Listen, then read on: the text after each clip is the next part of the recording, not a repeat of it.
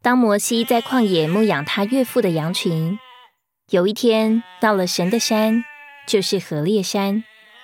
耶和华的使者从荆棘里的火焰中向摩西显现：“我是你父亲的神，是亚伯拉罕的神，以撒的神，雅各的神。”神又对摩西说：“我的百姓在埃及所受的困苦，我实在看见了；他们因受督工的辖制所发的哀声。”我也听见了，我下来是要救他们脱离埃及人的手，领他们出了那地，到美好宽阔流奶与蜜之地。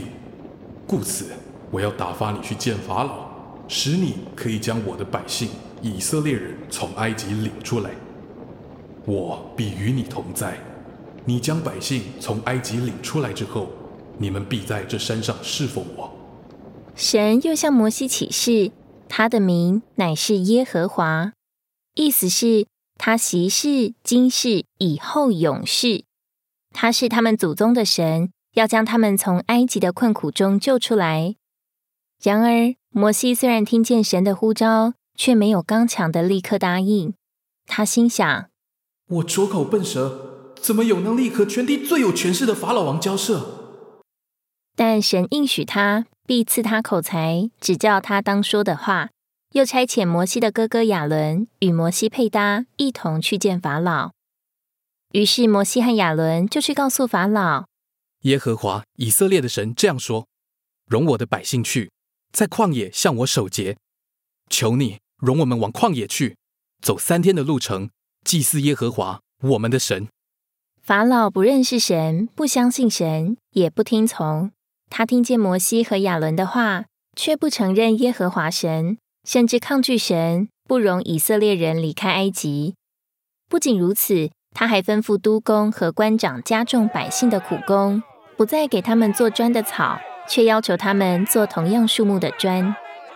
法老认为以色列人是懒惰的，摩西、亚伦要领他们出埃及去，不过是要以色列人旷工。神的要求和法老的抗拒产生了冲突。以色列人因此遭受更多的苦待，摩西也因此困惑而沮丧。他不明白神打发他去见法老，却没有看见神的拯救。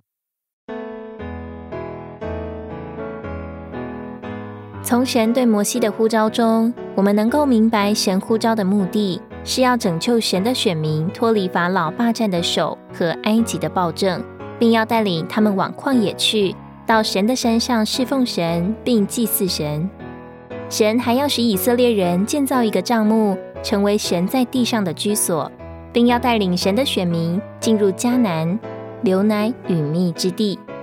今天神在我们身上的呼召也是如此，不仅消极的拯救我们脱离世界，更要使我们能经历基督一切追测不尽的丰富，好建立他的国度，并在地上成为神的居所。法老是谁呢？他不止抗拒人，他还抗拒神，否认神的名。法老乃是表征撒旦，用各种方法来霸占人，叫人不能侍奉神。然而，神要与以色列人坚定所立的约，要把他们所寄居的迦南地赐给他们，并使他们在旷野中向神欢乐的守节，与神一同吃喝，享受他们所献的祭物，神人同得满足而安息。今天整个世界都握在撒旦那恶者的里面，世界的每一种情形都是在奴役我们。撒旦尽所能的霸占我们的心，叫我们的心被世界的事物占据而忙碌，以致无心追求神并侍奉神。但在教会生活中，我们欢乐的享受节期，献祭给神，并与神同得满足与安息。此时，我们当清楚认识，我们是属神的。应当从一切属世的缠累中分别出来，单单爱他并侍奉他。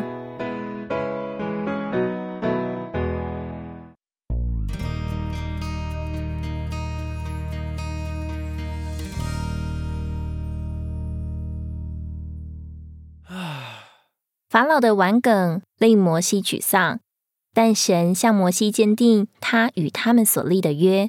并再次应许要用伸出来的膀臂刑罚埃及人，好救赎以色列人脱离重担，将他们带进所应许的那地。于是摩西与亚伦再次去见法老，并在他面前行了一件奇事。他们将杖丢在法老和臣仆面前，杖就变成了蛇。法老召了埃及的博士和术士来，也照着行，杖也变作蛇。但亚伦的杖吞了他们的杖。显然，以色列人的神才是真实的，胜过埃及的博士和术士。然而，法老的心还是刚硬固执，连神迹也无法使他相信神，更不容许以色列百姓离去。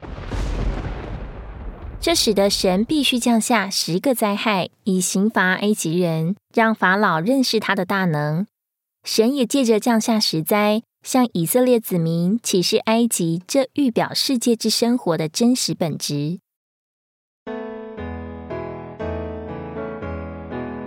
当我们读到出埃及记中的十灾时，不该只惊叹于神所行的神迹启示，更应当从其中认识世界的本质和他对人的伤害。撒旦用罪来玷污人，不过只把人给败坏了。但他用世界来霸占人，就把人得着了，叫人离开神而失丧了。所以圣经说，人若与世界为友，就是与神为敌了。又说，人若爱世界，爱父的心就不在他里面了。我们若要被神得着，就需要脱去世界在我们身上的霸占。